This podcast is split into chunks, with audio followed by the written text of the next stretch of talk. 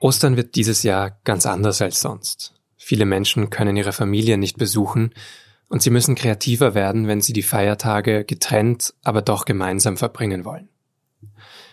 Corona hat aber auch sonst unseren Alltag verändert. Und schon am vergangenen Freitag haben wir in einer Sonderfolge von Auf den Punkt deshalb Sie, unsere Hörerinnen und Hörer, zu Wort kommen lassen. Sie haben uns Sprachnachrichten geschickt darüber, wie es Ihnen gerade geht und was Sie gerade beschäftigt. Für ein kollektives Tagebuch.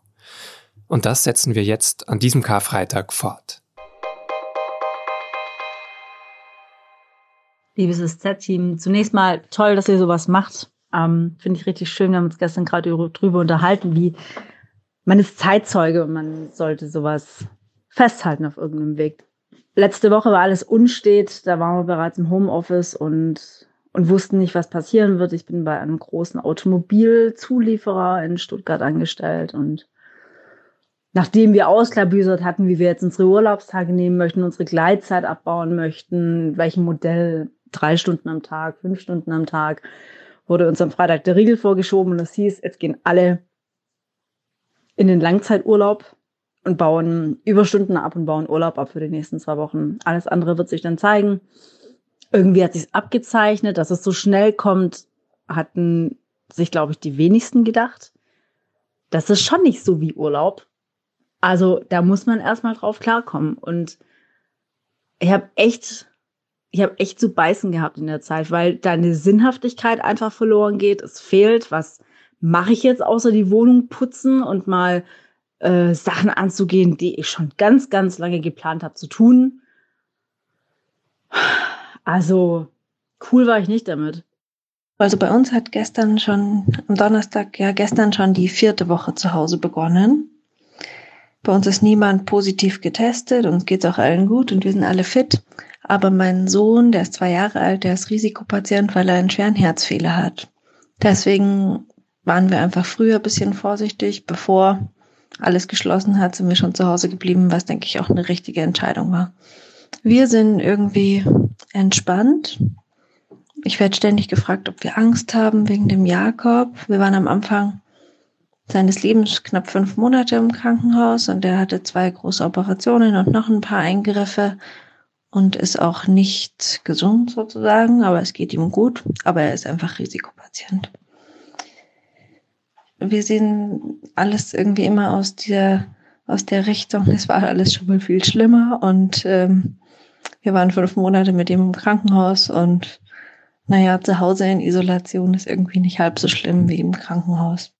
Ich habe keine Langeweile während Corona, weil ich Krankenschwester bin und in diesem Bereich jeden Tag meiner Frau stehe. Was ich persönlich dabei aber erlebe, ist, ähm, dass meine Tochter und ihr Freund im Kongo eingeschlossen sind, in der Republik Kongo. Ich das Auswärtige Amt, sämtliche Botschaften, sämtliche Honorarkonsuln, ähm, Herrn, Herrn Maas und so weiter kontaktiert habe mit der Bitte zu organisieren, unsere Kinder auszufliegen, neben anderen Ausreisewilligen in der Republik Kongo.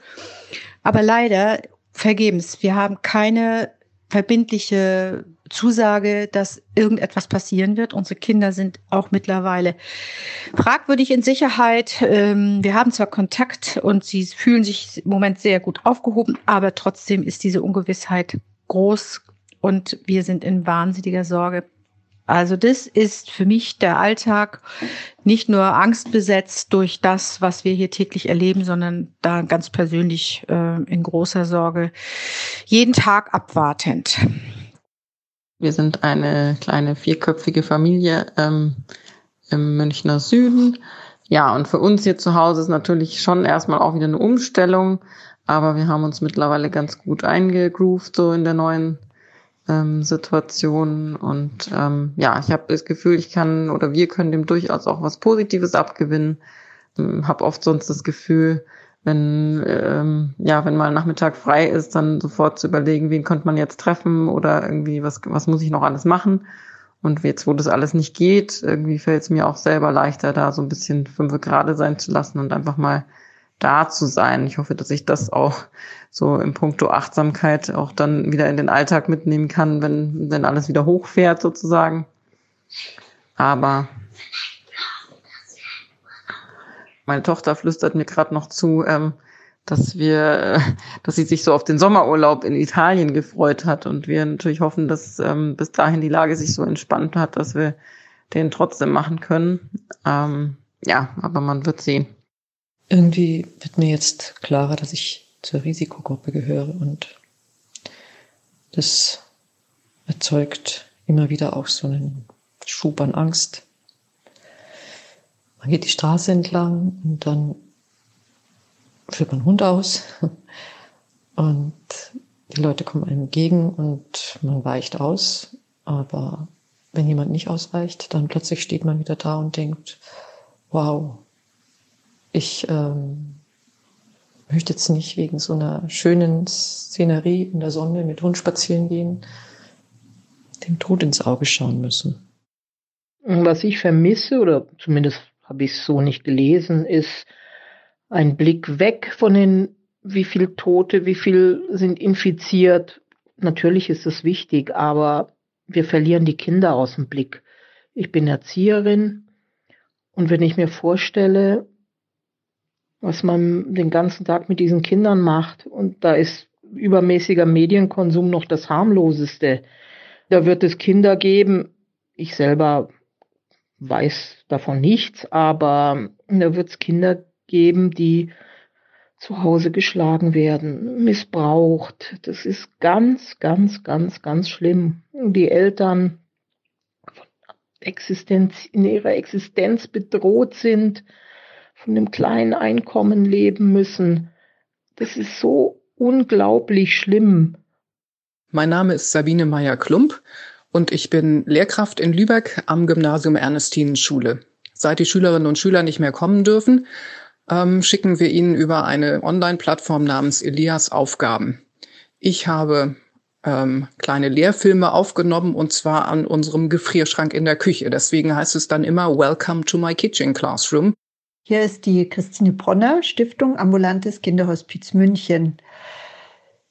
Ich bin zurzeit ähm, als Geschäftsführung der Stiftung und als fachliche Leitung auch viel im Homeoffice, äh, weil meine Mitarbeiter nicht möchten, dass ich mich in Gefahr bringe. Ich bin chronisch krank, habe Diabetes, hohen Blutdruck und gehöre äh, auch vom Alter her schon langsam in die Hochrisikogruppe, auch wenn ich das gar nicht so gern hören mag. Mein ganzes Team versorgt nach wie vor die Patienten.